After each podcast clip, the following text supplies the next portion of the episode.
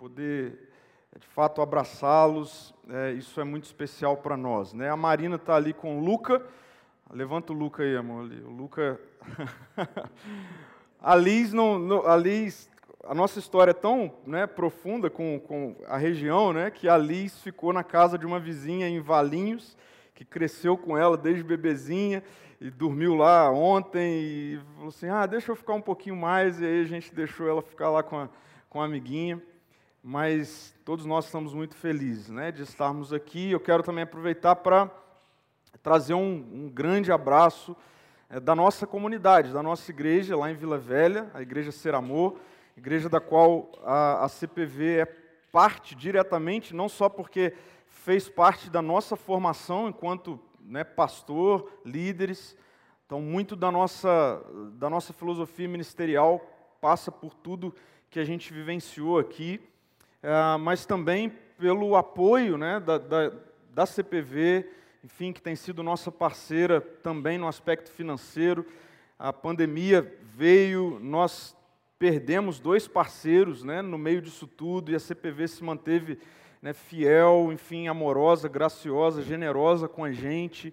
Então, nós somos muito gratos também à CPV por esse apoio, é, pelas orações. Né, sabemos que constantemente vocês têm orado por nós. E, enfim, eu não sei se eu posso dizer se vocês imaginam o que é plantar uma igreja na pandemia, porque nem eu imagino o que é. a gente está descobrindo, a gente está tateando. Mas Deus é gracioso, Ele é o Senhor da igreja, então nós, lá no Espírito Santo, ah, conseguimos retornar, né, pelo menos a uma certa normalidade, ou caminhando para uma normalidade com relação a encontros. Né? Nós voltamos um pouquinho antes do que aqui em São Paulo. Ah, tem, acredito que uns dois meses, três meses que nós voltamos ao presencial. Ah, e, enfim, Deus nos surpreendeu com com o que aconteceu durante a pandemia, que a gente não tinha como muito saber o que estava acontecendo do lado de lá da tela, né?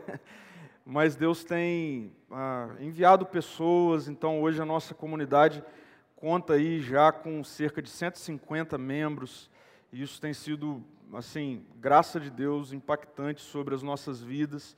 Então continue orando por nós, ah, e eu trago o abraço né, da nossa igreja, dos líderes da nossa igreja, para a CPV, para vocês, tá bom? Então é muito bom, depois espero poder é, dar um toquinho, né, ou abraçar aqueles que estão abraçando, né, e vocês podem também ver a Marina, o Luca. Mas eu quero compartilhar com vocês algo que, que tem feito parte, na verdade, de boa parte da minha reflexão ao longo dos últimos meses, ah, que é interessante que o, o vídeo né, de abertura terminou né, com uma fala ah, sobre Jesus ser a nossa verdadeira adoração. Eu quero falar sobre isso. Todos nós estamos recomeçando, né? Então, um recomeço faz parte da vida humana sempre, né? Segunda-feira é recomeço, né? Então, nós estamos recomeçando o tempo todo. Ah, o acordar, levantar e ir para um novo dia é um recomeço. Então, a, a experiência do recomeço ela é constante mas eu diria que nós estamos vivendo uma experiência de recomeços mais impactantes. Né? Então, muitas pessoas estão recomeçando num novo trabalho, muitas pessoas estão tendo que recomeçar a, a vida financeira, muitas pessoas estão recomeçando o ambiente familiar, muitas pessoas estão recomeçando a vida em comunidade, né? a vida, enfim, no aspecto da, da, da igreja, da comunidade de fé muitas pessoas mudaram de cidade, estão recomeçando numa nova cidade. Então, o recomeço, apesar dele ser uma experiência diária do ser humano, ah, eu diria que nós estamos experimentando de uma forma geral, todos nós, recomeços ah, muito significativos né, na, nossa, na nossa vida, na nossa experiência de humanidade. E o que a adoração tem a ver com isso? Por que, que eu creio que que a gente está num momento de olhar para o daqui para frente, para essa experiência de recomeço, entendendo que Deus quer alinhar a nossa adoração. Veja, eu quero começar citando algumas, algumas pessoas que eu tenho lido e que têm falado sobre isso. O James Smith é um filósofo cristão escreveu um livro muito legal é, chamado Você é Aquilo que Ama. E num determinado momento ele diz assim: ser humano é ser um animal litúrgico, uma criatura cujos amores são moldados por nossa adoração. E a adoração não é algo opcional. Então, ele traz essa ideia de que todos nós, ele chama aqui de um ser litúrgico, e é verdade, porque todos nós temos uma rotina. Né? Na nossa linguagem religiosa, né, de igreja, a liturgia tem a ver com o que é que vai acontecer no culto. Então, primeiro vai ter uma oração, depois terão músicas, alguma leitura de um texto bíblico, depois vem a pregação, depois. Então, percebo, a liturgia tem a ver com essa rotina que acontece no, no nosso encontro, no nosso culto. Ele traz essa palavra e aplica para a vida humana, e ele afirma: nós somos seres litúrgicos, ou seja, nós temos uma rotina, nós temos ah, questões já muito planejadas. Então, amanhã ah, você vai acordar cedo ou não, você tem uma agenda de trabalho, você tem reuniões, você vai parar para comer, você vai descansar, você vai dormir. Então, veja, isso é uma liturgia de vida. E esse ser humano, que ele chama esse animal litúrgico, ele é moldado por aquilo que ele adora. Né? Os seus amores são moldados por aquilo que adora. E ele afirma que a adoração não é algo opcional. Um outro escritor, este não é cristão, ele, ele num, num famoso discurso né, de Paraninfo, ah, numa grande universidade norte-americana, ele, ele disse o seguinte: ele disse, nas trincheiras, da, nas trincheiras diárias da vida adulta, o ateísmo é algo que não existe. A ausência de adoração simplesmente não existe. Todos adoram. A única escolha é o que adoramos. E ele continua dizendo assim: se adorar o dinheiro e as posses, como se neles encontrasse o real significado na vida, você jamais sentirá que já tem o bastante. Adore o seu corpo, a beleza e a sedução sexual, e você se sentirá sempre feio ou feia, e quando o tempo e a idade começarem a aparecer, morrerá um milhão de mortes antes de finalmente ser levado. Adore o poder, e você se sentirá sempre fraco e temeroso precisando sempre de mais poder sobre os outros para afastar o medo. Adore o seu intelecto, ser visto como alguém inteligente, e acabará se sentindo estúpido, uma fraude, sempre prestes a ser desmascarado. Ele traz essa ideia mais uh, pontual, né, exemplificando que, de fato, aquilo que nós adoramos uh, nos molda e nós, inevitavelmente, vamos tentar alimentar a nossa a saciedade, né? nós vamos tentar encontrar saciedade naquilo que adoramos, e ele começa a pontuar que muitas das coisas que estão presentes no cotidiano desse ser humano litúrgico que vive adorando, têm sido alvo de adoração e têm gerado seres humanos, pessoas, indivíduos, cada vez mais famintos e sedentos. Então ele pontua o dinheiro, ele pontua a beleza, ele pontua o poder, ele pontua a inteligência, e ele vai mostrando que ah, nenhuma dessas, nenhum desses alvos de adoração tem respondido à demanda humana de encontrar saciedade, de ter a sua fome, a sua sede satisfeita. Adorar nessa linguagem tem a ver com aquilo que nós devotamos. Né? Adorar tem a ver com a vida estar condicionada a algo. Adorar, ah, lá onde nós moramos, né, é um ambiente de litoral, então, outro dia eu estava pensando, analisando, vendo, né, muitos barquinhos parados, né, e tem alguma coisa que está é, mantendo aqueles barcos ali, para que eles não ah, se soltem, né, e a deriva numa imensidão de água. O que é? É uma âncora. E eu comecei a pensar que a adoração tem essa relação com uma âncora, aquilo que te mantém é, seguro no ambiente. É sobre isso que eu quero trazer ah, nessa dimensão de adoração. Por quê? A adoração acabou se transformando, né? ou sendo ah, trazido para esse espectro religioso. Né? Então, quando nós pensamos em, em adorar, nós muitas vezes relacionamos isso a, por exemplo, um ambiente como esse aqui, né, com canções, com alguns gestos, com alguns movimentos que fazemos. Ah, quando, na verdade, a adoração ela está muito mais relacionada ao espectro humano.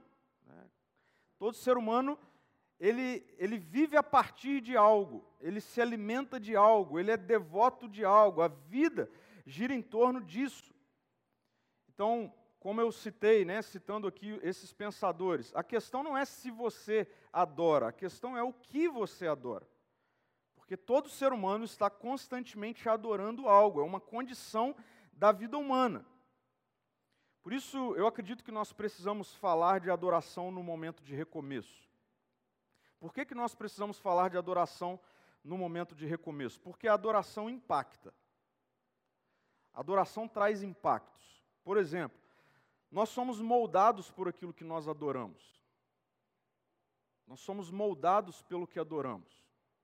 Então, a quem adora o dinheiro, as posses, é, muito provavelmente vai se tornar uma pessoa mesquinha, egoísta, insegura, nós somos moldados por isso. Ah, quem adora o poder, provavelmente vai se tornar alguém ah, soberbo, autoritário, violento. Então veja, aquilo que nós adoramos nos molda. Aquilo que nós adoramos é o nosso alimento. Nós realmente, ah, na, no cotidiano da vida, nós somos alimentados por aquilo que nós devotamos. E o que nós adoramos traz esse impacto de nos mover. Nós sempre nos movemos na direção daquilo que nós adoramos. Então veja, o impacto da adoração traz essa questão que envolve a nossa identidade, nós nos parecemos com aquilo que nós adoramos, envolve a nossa vitalidade, esse aspecto de nutrição.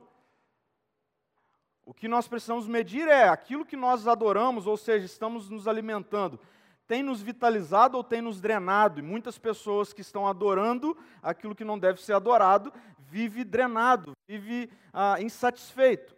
Mas a adoração é o que traz vitalidade. A adoração que nos move, nos direciona. Nós estamos sempre na direção daquilo que nós adoramos. E é interessante porque Jesus, certa vez, ele se encontrou com uma pessoa, com uma mulher, nós a conhecemos como a mulher samaritana, e, e, esse é um texto muito rico, esse encontro, essa narrativa, né? e eu já vi uh, muitas pessoas abordando esse texto para falar sobre muitas coisas, e de fato nós podemos tirar muitas lições desse encontro de Jesus com a mulher samaritana. Mas eu acredito, e é o que eu quero uh, compartilhar com vocês, que a principal ação de Jesus, intenção de Jesus nesse encontro com a mulher samaritana tem a ver com um alinhamento de adoração.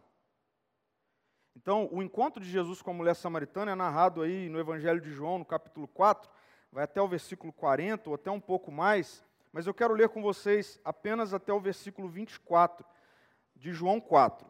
Veja, acompanha comigo João 4, do 1 ao 24, o texto diz assim: Jesus sabia que os fariseus tinham ouvido dizer que ele batizava e fazia muitos discípulos, que João, embora Jesus mesmo não os batizasse, sim os seus discípulos. Assim, Jesus deixou a Judéia e voltou para Galiléia.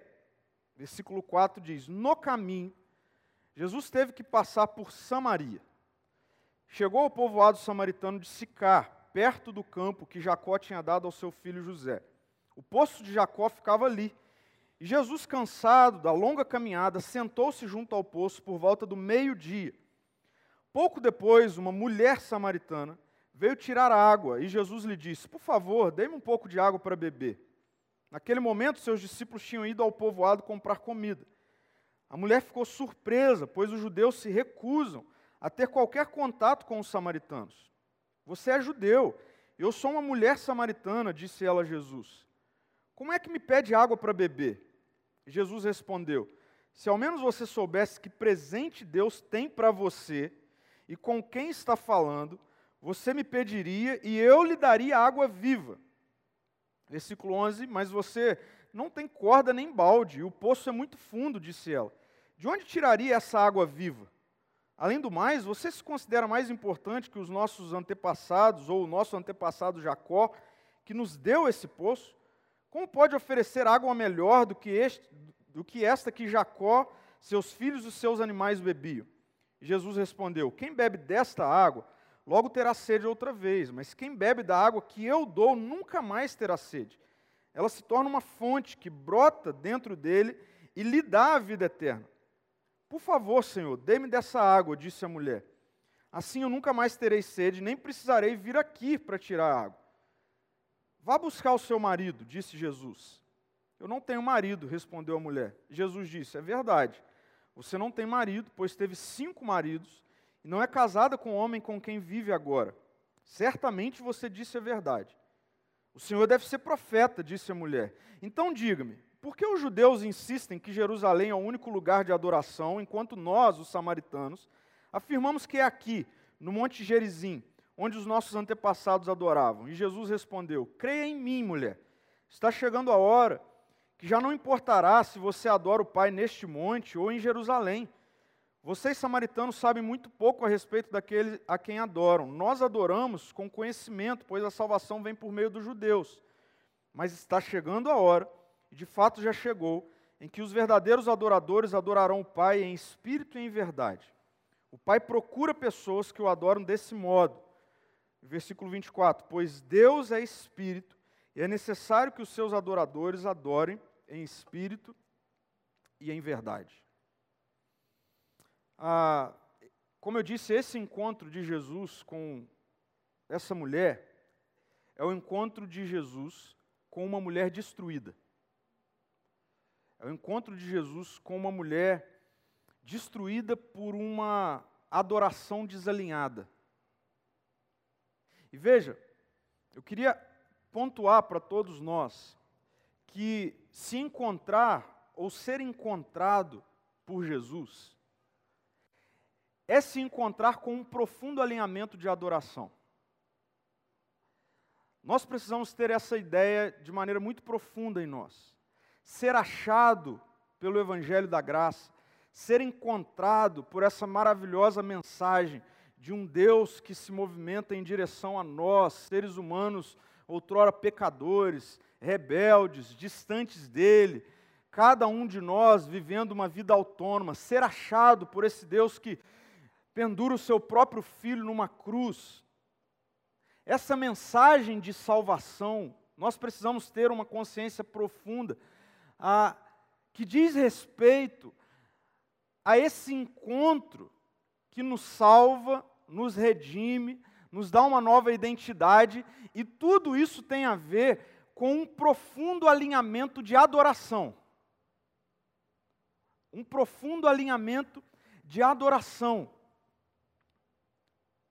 Agora, é interessante porque a maneira como Jesus está conduzindo isso eu diria que é uma maneira muito disruptiva para a religiosidade da época de Jesus e também para a religiosidade contemporânea. Veja, eu quero destacar para vocês esses versículos aqui. O versículo 4 e 5 diz que no caminho Jesus teve que passar por Samaria.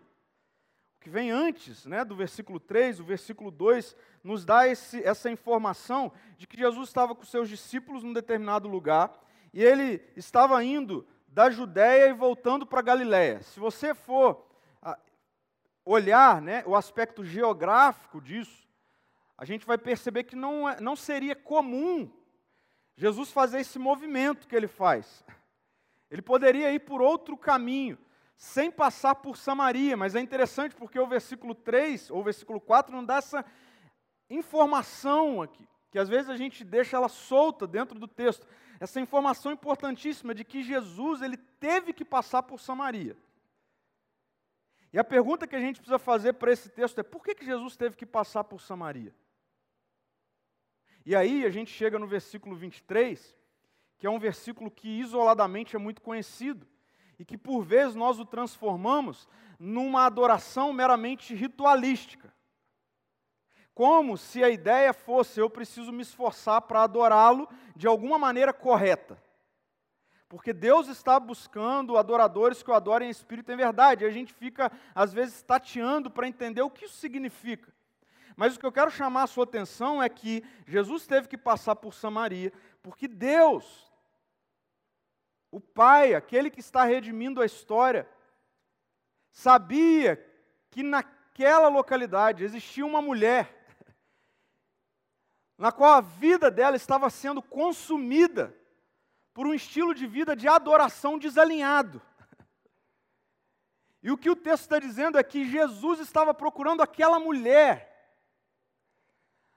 aquela mulher socialmente corrompida, aquela mulher que não tinha absolutamente nada para oferecer a Deus, mas que o amor de Deus se comove por aquela mulher, por aquela mulher de estilo de vida desastroso, estava consumindo ela. Lembra? A adoração tem esse impacto de identidade. Aquela mulher que estava se transformando em sua identidade em algo sobre a qual Deus não a criou para ser. Adoração alimenta, lembra? Deus sabia lá em Samaria tem uma mulher que está se alimentando de um estilo de vida de adoração que o que tem gerado nela é um contínuo estilo de vida insatisfeito. Deus sabia, lá em Samaria tem uma mulher que está se movendo na direção de uma adoração completamente desalinhada.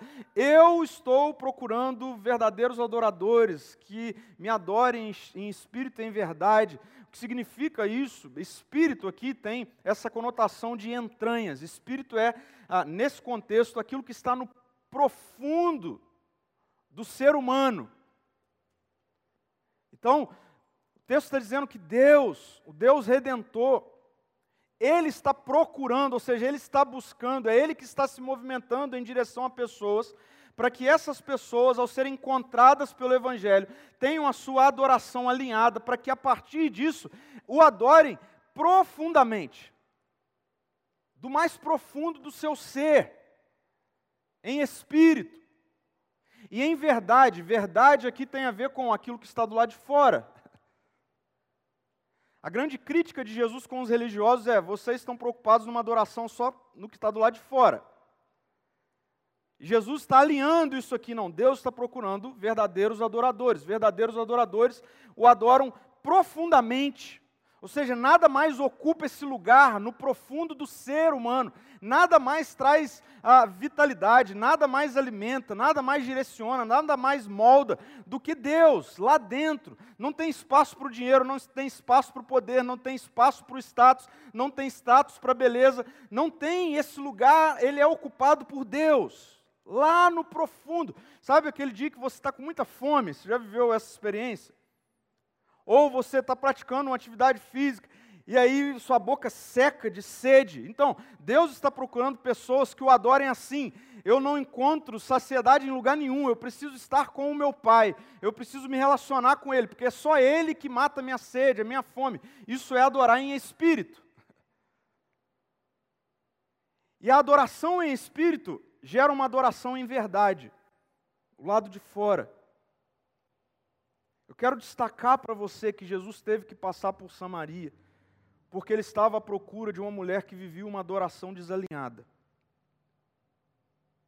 E é interessante porque Deus não está à procura dessa mulher que vive uma adoração desalinhada num local religioso.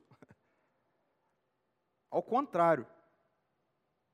Olha que interessante.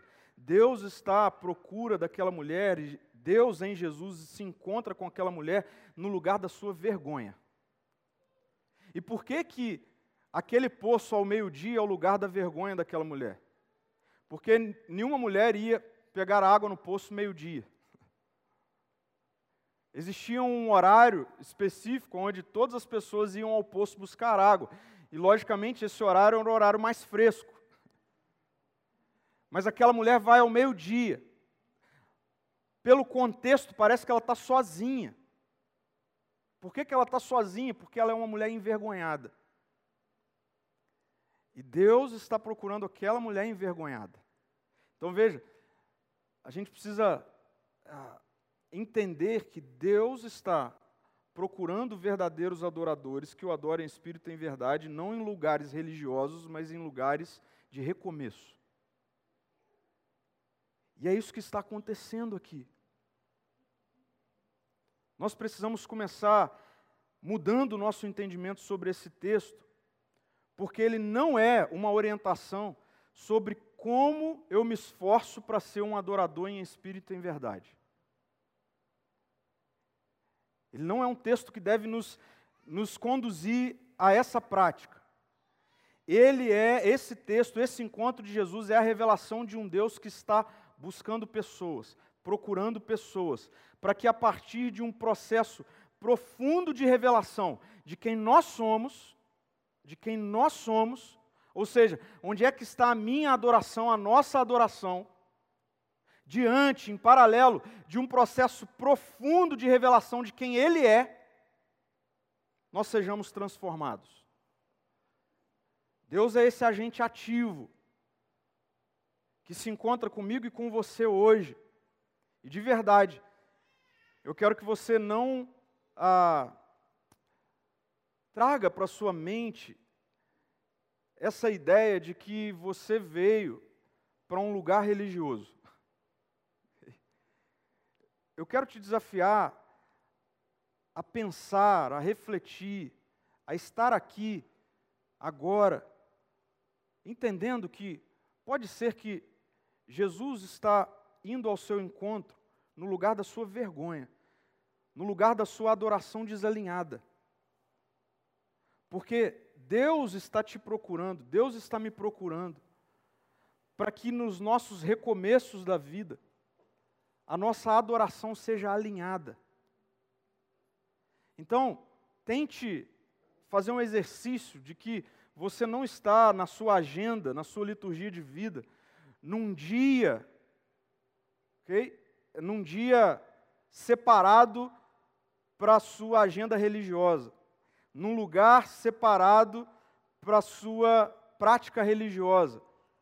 Tente, exercite sair desse ambiente da sua mente e, quem sabe, faça o exercício de estar num lugar onde Jesus está vindo ao seu encontro, ah, porque Ele quer moldar em você isso que o Pai está procurando, adoradores que o adorem em espírito e em verdade para que daqui para frente, na sua história, você, a partir desse alinhamento, tenha a sua identidade moldada, a sua vitalidade sendo alimentada, a sua direção sendo, quem sabe, redirecionada sobre essa plataforma de uma adoração que é a única e verdadeira, a única que vai, de fato, nos fazer, em toda a potencialidade, ser humanos, criados à imagem e semelhança de Deus. Eu, tem um monte de gente cansado, eu não sei você, mas eu chego nesse final de um ano e meio e ainda tanta coisa turbulenta, né? O pastor David veio aqui e orou por isso. Às vezes dá essa sensação de esgotamento. Eu não tenho dúvida que, à medida em que nós temos um encontro real e profundo com esse alinhamento de adoração, pode acontecer o que for do lado de fora. Pode acontecer o que for à nossa volta. A nossa identidade não vai ser de forma alguma abalada. A nossa vitalidade não vai ser abalada, a nossa direção não vai ser abalada, porque nós nos encontramos, fomos achados por esse Deus que está procurando verdadeiros adoradores que o adorem em espírito e em verdade. Agora, nós precisamos entender algumas coisas aqui. Primeiro, quando Jesus se aproxima para alinhar a nossa adoração, quando ele faz esse movimento, a nossa verdadeira adoração é revelada. Quando Jesus se aproxima, a nossa verdadeira adoração é revelada. Veja, é interessante, porque Jesus se aproxima daquela mulher ele estabelece esse diálogo usando a imagem da água. Né?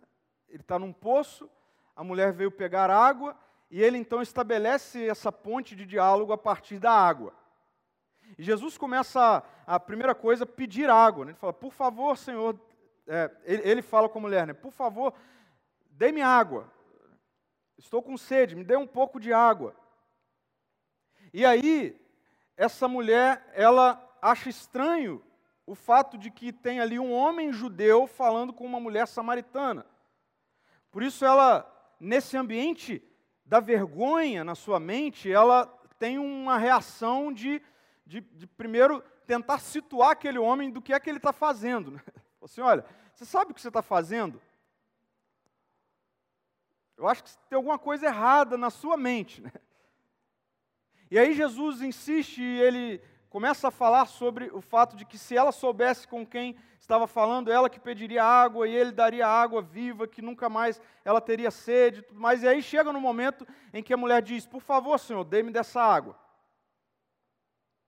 Assim eu nunca mais terei sede, nem precisarei vir aqui para tirar água. E aí Jesus diz: Vá buscar o seu marido. E ela diz: Eu não tenho marido. Às vezes a gente pode olhar para isso e dizer: Bom, o que, que Jesus está querendo fazer aqui? Será que Jesus está querendo expor aquela mulher? Será que Jesus está querendo julgar aquela mulher? Envergonhar aquela mulher mais do que ela é envergonhada? Não. Acontece que quando Jesus chega perto, inevitavelmente os altares que estão presentes no coração humano são revelados. Inevitavelmente. Nós somos seres com uma sede insaciável por eternidade. O livro de Eclesiastes vai dizer isso, que quando Deus cria a humanidade, Deus coloca no coração humano esse desejo eterno. Ou seja, nós somos seres humanos que queremos a eternidade o tempo todo. Isso está diretamente ligado à adoração. E o que está acontecendo com essa mulher é que ela, na vida dela, ela vive adorando algo buscando a eternidade, ou seja, buscando saciedade e nunca encontra. E aí ela acha que Jesus, esse homem que está perto dela, está falando daquela água ali do poço. E ela acha que, que Jesus está dizendo para ela assim: Olha, eu tenho uma água que se eu te desse, você não, não vai mais precisar vir aqui pegar água. O que Jesus está mostrando para ela é: mulher, a água da qual você está bebendo, você não está vendo, mas ela te mantém com sede o tempo todo. E no caso dessa mulher em específico, passa por esse aspecto na sua identidade de relacionamentos, de aceitação. O texto diz que ela já teve cinco maridos, ela está com um sexto que não é marido dela. E o que Jesus está fazendo para aquela mulher não, não tem a ver com uma exposição de quem ela é, com um julgamento, com querer envergonhá-la mais do que ela já é envergonhada. O que Jesus está fazendo, na verdade, Deus, em sua soberania e graça, está mostrando que quando eu chego perto de seres humanos criados para adorar, que estão adorando de maneira desalinhada, inevitavelmente os altares vão se expor. E aí, nós precisamos pensar nisso. Quando você, quando eu, somos alcançados por Jesus, quando Jesus tem que passar por nós, conduzido pelo Espírito, pelo Pai, aquele que é o único e verdadeiro Senhor e Rei sobre a história, quais são os altares que estão presentes no nosso coração?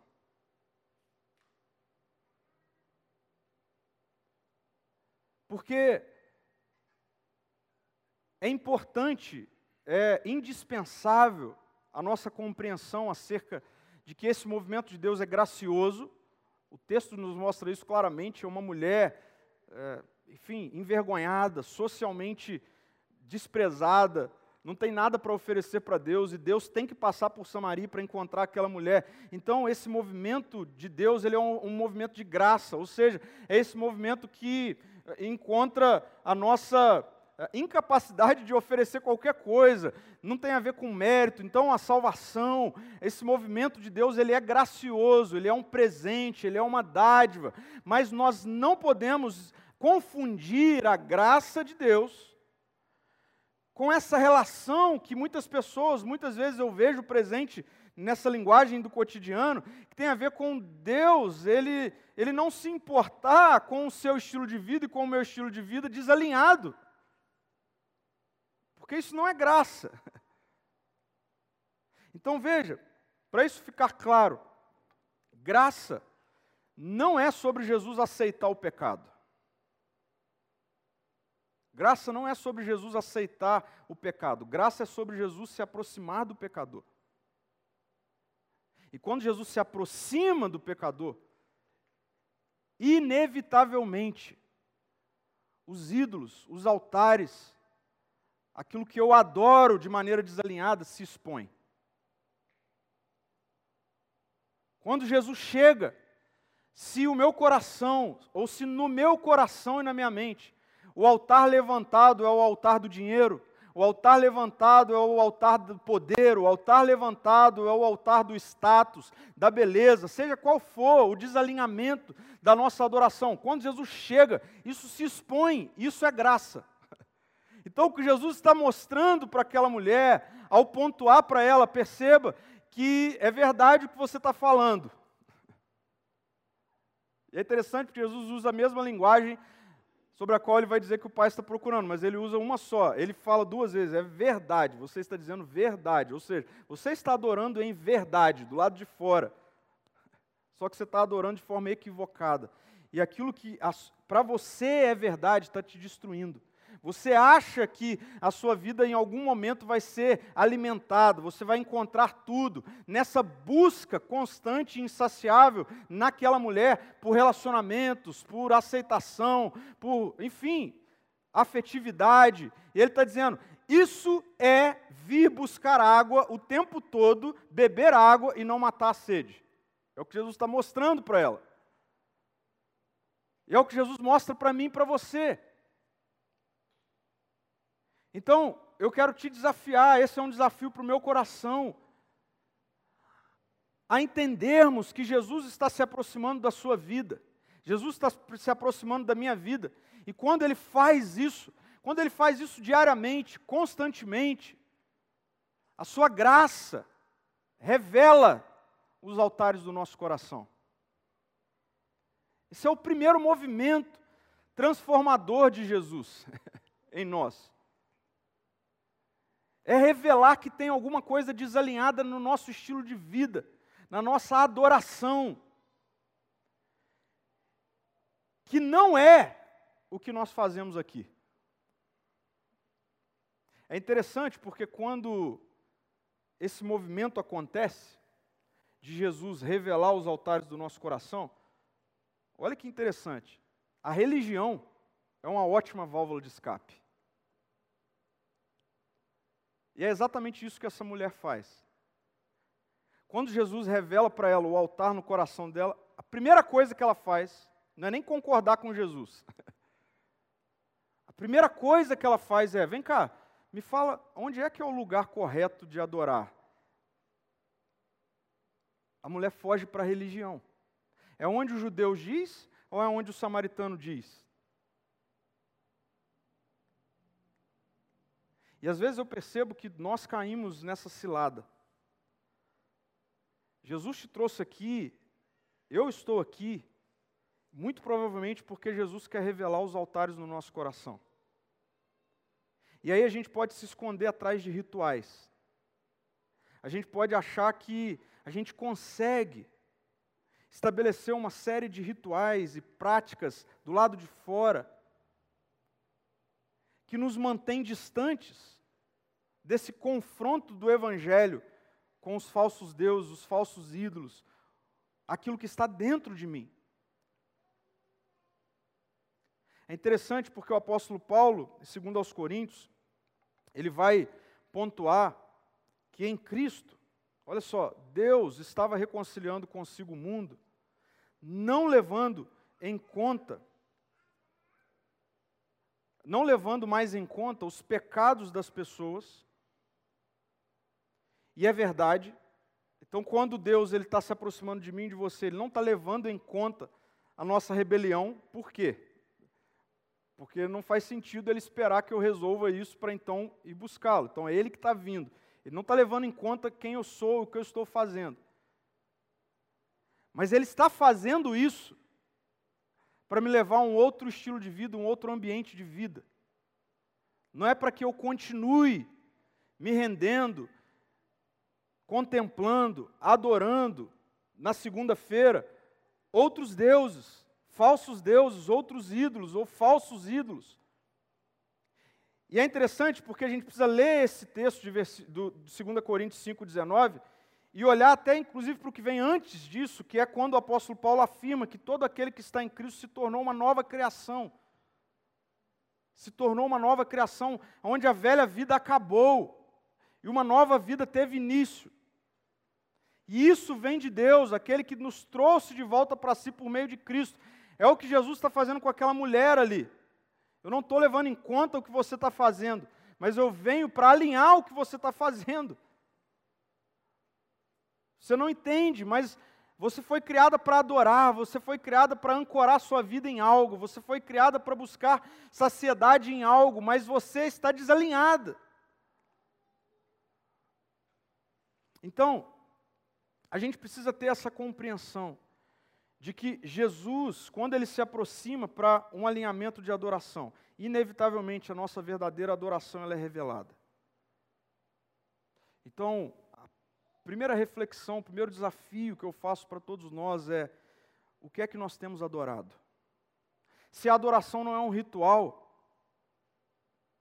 se a adoração não é um ritual externo, o que é que nós temos adorado no coração? Pense nisso. A gente tem algumas métricas para saber disso. O que é que te motiva a levantar? Quando você acorda, o seu, seu celular desperta. Qual é a primeira coisa que vem na sua mente? Quando você planeja, nós estamos chegando ao final do ano, né? vindo de uma temporada de vida alucinante. Quando você para agora, assim, para olhar para frente, para o seu último trimestre, já começando a pensar em 2022, qual é a pauta do seu planejamento? São métricas que nos fazem chegar a essa questão: o que é que eu adoro? Qual é o altar levantado no meu coração? O que é que me move? Não tenha medo, porque esse é o primeiro movimento da graça de Deus ao nos aproximar dele mesmo por meio de Jesus Cristo. É nos mostrar quais são os altares do nosso coração. E aí, um segundo movimento que Jesus faz a partir disso, quando Jesus se aproxima para um alinhamento de, oração, de adoração, ele, Jesus, se revela como a totalidade dos nossos anseios mais profundos. Ele se revela como a totalidade dos nossos anseios mais profundos. Jesus vai dizer para aquela mulher: quem bebe desta água, mulher, terá sede outra vez. E mais uma vez, pode parecer que Jesus está falando daquela água do poço. Mas Jesus está apenas usando a linguagem da água para dizer: mulher, se você continuar bebendo dessa água, desse estilo de vida de adoração, você vai ter sede de novo. E então ele vai dizer que quem bebe da água que eu dou nunca mais terá sede, ela se torna uma fonte que brota dentro dele e lhe dá a vida eterna. Jesus está dizendo, mulher, essa água aí, esse seu estilo de vida, ele se tornou um constante paliativo para a sua sede. E é muito interessante como uma adoração desalinhada serve como um paliativo. Um paliativo tem a ver com aquilo que, num momento, às vezes até instantaneamente, faz cessar uma dor, a sede, mas que daqui a pouco volta tudo de novo ou até mais.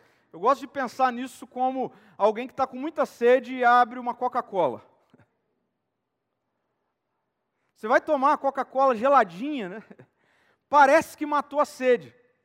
Mas existem vários componentes ali na Coca-Cola, como por exemplo açúcar, que daqui a pouco vai fazer você ter muita sede. O sódio. É sobre isso que Jesus está falando para aquela mulher. Mulher, aquilo que você está adorando tem matado a sua sede de forma paliativa. Mas você não percebe, o tempo todo você tem que vir buscar água de novo. O tempo todo você está precisando buscar outro, outra relação.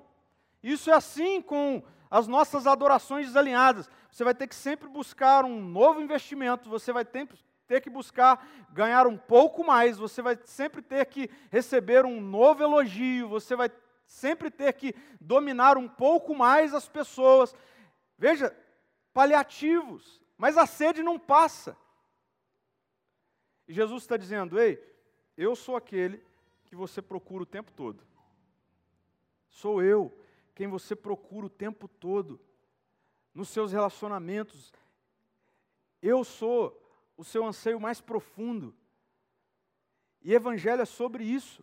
É sobre esse encontro com um Deus revelado em Jesus, que fala para mim assim: Pedro, tudo que você procura, você encontrou. Mas como assim? Então eu não preciso mais de um elogio, não preciso de mais um pouco disso, eu não preciso de mais um pouco. Fala, é isso.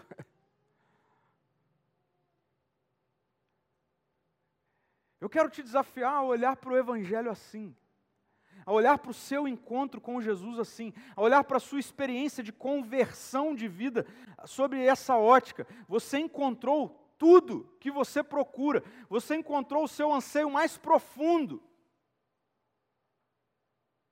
você encontra quando Jesus chega perto. Jesus está dizendo para aquela mulher: mulher, chegou a hora de você receber uma água verdadeira, uma satisfação verdadeira. Renda-se a mim. Eu sou quem você está procurando em todos os lugares. E mais, se você fizer isso, ele diz: uma fonte a jorrar será colocada dentro de você, e você terá a vida eterna. Eu acho interessante essa expressão, água viva a jorrar. E a gente precisa expandir um pouco o nosso entendimento sobre o que isso significa. Nós temos o costume de olhar para isso apenas do ponto de vista aquele que recebe dessa água agora pode beneficiar algo fora. E é verdade. Uma fonte que jorra tem essa, essa, essa dimensão de, de, de, de, algo que se, tá, se desdobra, né? que alcança. Mas eu percebo que o que Jesus está tratando com essa mulher não é esse aspecto aqui nesse primeiro momento. Trata-se de um benefício próprio que Jesus está dando para essa mulher, porque pensem comigo, uma fonte a jorrar, ela está sempre cheia, não é verdade? Uma fonte que jorra, ela está sempre cheia. Uma fonte que brota dentro de você está sempre cheia, consequentemente está sempre viva está sempre nova, sempre renovada. Ou seja, uma vida de adoração centrada em Jesus nos mantém sempre cheios. Uma vida de adoração centrada em Jesus nos mantém sempre vivos, nos mantém sempre novos, renovados. Então veja, não é sobre Deus estar cobrando adoração em espírito e em verdade, para que Ele se abasteça da nossa adoração. Não é isso que Deus está fazendo aqui. Ele está alinhando a nossa adoração para que nós vivamos uma vida satisfeita. É isso. A questão é mais profunda do que a maneira como nós lidamos na maioria das vezes. Não é Deus que se beneficia quando nós o adoramos, quando o único altar presente no coração é dele. Não é Deus que se beneficia disso. Somos nós, porque o ser humano foi criado por Deus para esse estabelecimento relacional com Ele, aonde nós fazemos todas as coisas, nós trabalhamos, nós nos relacionamos, nós investimos, nós viajamos, nós fazemos todas as coisas, mas nós fazemos todas as coisas a partir dele. E olha como tudo muda. Eu agora no meu casamento, eu não me caso para encontrar minha identidade. Eu não me caso para ser servido. Eu não me caso para estar satisfeito. Não, eu já sou satisfeito. Eu já fui completamente servido. Eu já sou completamente novo, renovado. Eu não preciso de mais nada. A Marina não precisa me dar nada. Eu não adoro o meu casamento. O altar no meu coração não é a minha esposa, assim como o altar no meu coração não são os meus filhos. Assim como o altar no meu coração não é o meu trabalho, não são os meus relacionamentos com amigos. Eu não preciso de nada, a igreja não precisa me dar nada. Tudo muda. Por quê? Porque Jesus se aproximou de mim, e quando Jesus se aproximou de mim, Ele me deu tudo aquilo que eu sempre busquei, porque Ele é. Então, daqui para frente, daqui para frente, tenha essa compreensão de que o seu relacionamento com Jesus não é um relacionamento religioso. O seu relacionamento com Jesus é um seu relacionamento de adoração. É um realinhamento de altar, daquilo que te move. Eu comecei falando sobre isso, aquilo que te molda, aquilo que te alimenta, aquilo que te movimenta. A partir desse encontro com Jesus, precisa ser tão somente Ele. Não tenha medo de perceber que ao se aproximar de Jesus, ou de Jesus ter se aproximado de você, Ele revelou altares.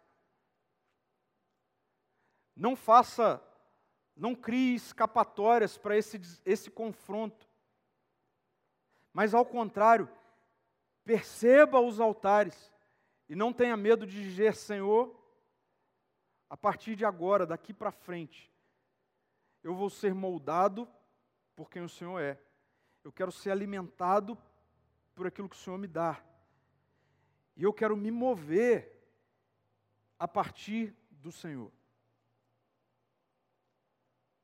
Para a gente conduzir, caminhar para o final, eu queria trazer algumas questões para a nossa reflexão rapidamente. Veja, primeiro, onde é que está a sua verdadeira adoração? Onde está a sua verdadeira adoração? É interessante porque nós é comum nós olharmos para a nossa cultura contemporânea, né? E pontuarmos essas questões, como por exemplo o dinheiro, o poder, o status, a, a beleza, são questões muito presentes na cultura contemporânea, e às vezes a gente olha e, e só encontra isso, mas existem outras coisas. Onde é que está a sua adoração? Talvez a sua adoração esteja na sua família. O pastor Tim Keller escreveu um livro chamado Deuses Falsos, e ele diz que nós temos uma tendência a achar que ídolos, falsos deuses, são coisas ruins, e ele diz, pelo contrário, existe uma forte tendência às coisas boas se tornarem altares no nosso coração. Então, o seu emprego, que é ótimo, é bom, é bênção de Deus sobre a sua vida. Mas cuidado, pode se tornar o Deus da sua vida. Os seus bens, bênçãos de Deus sobre a sua vida. Mas cuidado, pode se, pode se tornar o alvo da sua adoração. Até mesmo o seu casamento, os seus filhos, a sua família, até mesmo as suas virtudes, podem se transformar na sua adoração. Qual é a sua verdadeira adoração? E acredite, Jesus é o que você procura em todos os lugares. Segundo, a religião é ou tem sido uma maneira de você se esquivar do que precisa acontecer nesse alinhamento de adoração que Jesus está oferecendo? Por que, que você veio aqui? Por que, que você vem aqui domingo após domingo? Por que, que você tem um ritual diário, quem sabe, ou se não diário, esporádico, de, de ler a Bíblia? Até mesmo de orar, de jejuar. Por que, que você tem essas práticas? Perceba, é sutil, mas por vezes nós podemos estar vivendo uma vida de práticas religiosas sem destronar os falsos deuses e os altares presentes no nosso coração. Você chegou perto de Jesus, Jesus falou: Ei, olha só. Como aquela mulher, né? Vá lá buscar o seu marido. Às vezes Jesus chega perto de você e ele revela: Ei, olha só a maneira como você está lidando com isso, olha só a maneira como você está lidando com aquilo. E aí a gente vira e fala: O que é que eu preciso fazer? Quantas músicas eu preciso cantar? Quantas orações eu preciso fazer? Quanto sinal da cruz eu preciso fazer? Quantas rezas eu preciso fazer? Jesus falou: Não, não para de pensar nisso. Eu estou falando do seu coração. Você é moldado por quem? Você se alimenta de quem? Você se move a partir de quem? E por fim, adoração não é um ritual. Adoração é uma refeição. Adoração não é um ritual, é uma refeição. Adoração não é sobre fazer algo. Adoração é sobre se alimentar de algo. Eu confesso que de um tempo para cá isso tem mudado a minha vida. Não é sobre algo que eu faço, é daquilo que eu me alimento. Porque não adianta nós entrarmos numa de vários rituais, se quando nós estamos à mesa o que me alimenta não for Jesus. Se o que me sacia não for Jesus. Não adianta eu dizer que eu adoro a Jesus, mas o meu alimento é outro. Então eu queria orar por você, por todos nós, para que daqui para frente, nessa temporada de recomeços, a nossa adoração seja alinhada.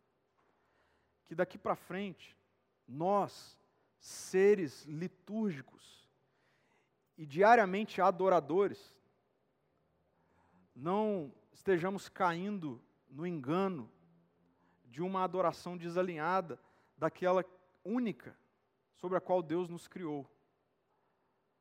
Que daqui para frente a gente tenha coragem de deixar Jesus expor os altares do nosso coração, para que a partir dessa exposição ele diga: agora você olha para mim, eu sou tudo que você procura daqui para frente na sua vida, nas suas tomadas de decisões, quando você for pensar em investir em algo, quando você for pensar em se mudar para aqui ou ali, quando você for pensar em se relacionar com esse ou com aquela, tudo daqui para frente.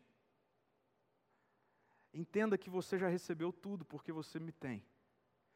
Entenda que você já é completamente satisfeito porque eu te satisfaço. Entenda que você não precisa mais buscar em qualquer outra coisa essa dinâmica cansativa de alguém que está o tempo todo bebendo água e com sede. É Jesus dizendo: Você já tem tudo. Você me tem. Existe uma fonte em você que jorra o tempo todo. Isso te renova diariamente, isso te sacia diariamente. E aí você vai ver quando nós colocamos em ordem todas as outras coisas da nossa liturgia de vida, a partir desse único altar levantado no coração e na mente, onde Jesus reina, todas as outras coisas, elas são equilibradas. A maneira como nós nos relacionamos com o trabalho, com o cônjuge, com os filhos, às vezes expectativas que nós colocamos sobre o outro, é porque nós nos esquecemos que quem nos sacia é Jesus. Muitas das nossas, daquilo que nós chamamos de decepções, na verdade, tem a ver com nós buscarmos em outro ou outro, em alguém, matar uma sede eterna que só Jesus nos dá. Então perceba, quando há esse alinhamento de adoração, tudo muda, tudo se transforma, a nossa maneira de enxergar muda, a nossa maneira de resolver conflitos muda, nossa maneira de tomar decisões muda. Por quê? Porque nós encontramos completa saciedade. Porque nós fomos encontrados por Jesus. E Ele é a nossa adoração. É dele que nós nos alimentamos. É a partir dele que nós temos a nossa identidade moldada. É a partir dele que a minha vitalidade se mantém em dia. É a partir dele que as direções da minha vida são tomadas. O desfecho da vida dessa mulher é maravilhoso. O texto diz que ela volta para Samaria, de uma mulher antes envergonhada que precisava andar sozinha. O texto diz que ela espalha a notícia, ao ponto de que Jesus não ia ficar ali em Samaria, mas quando ele passa por ali, outras pessoas pedem para ele ficar. O texto vai dizer que ele fica por dois dias, e ao ficar por dois dias, ele alinha mais corações que estavam adorando de maneira equivocada e que agora foram achados por esse Deus que está em busca de verdadeiros adoradores, que o adorem do mais profundo do seu ser e que se torna verdade do lado de fora. Deus continua buscando esses adoradores mas não tenha medo. Deixe os altares do seu coração serem expostos, para que então, ao olhar para Jesus, você perceba: Ele é tudo que eu procuro. A partir dele que eu vou existir, me mover e me alimentar. Vamos orar, até porque não tem nada melhor do que nós fecharmos essa reflexão à mesa, comendo, bebendo, em memória de Jesus. Senhor, muito obrigado, porque é o Senhor que está me procurando, é o Senhor que está nos procurando. Obrigado porque o Senhor não viu nada que pudesse chamar a sua atenção, a não ser a nossa completa desconfiguração, a nossa completa disfuncionalidade enquanto seres adoradores. Obrigado, Jesus, porque o Senhor sabe, o Senhor percebeu que muitos de nós, todos nós, em algum momento, levantamos altares e começamos a fazer a nossa vida girar em torno desses altares, que são como aquela mulher que precisa ir e vir em busca de água, mas que nunca encontra, até um dia ter sido encontrada pelo Senhor. Obrigado, porque esse é o mesmo, exatamente o mesmo movimento que o Senhor fez em nossa direção. O Senhor nos encontrou. O Senhor está nos procurando. O Senhor está procurando homens e mulheres, verdadeiros adoradores que o adorem em espírito e em verdade. Homens e mulheres como eu, desalinhados em minha adoração. Para que, ao se aproximar, tudo isso seja revelado e, quando revelado, o Senhor se mostra, se apresenta e se oferece como sendo tudo que eu sempre procurei e procuro que essa verdade nos mova daqui para frente. De que quando o nosso despertador tocar pela manhã, ah, Deus, nada seja mais importante do que a consciência de que já temos tudo porque temos o Senhor. De quando a nossa agenda se abrir, todos os nossos planos, todos os nossos planejamentos fluam dessa verdade, Senhor. Já temos tudo porque fomos achados por Jesus já temos tudo, porque o altar do nosso coração está sendo ocupado por Jesus.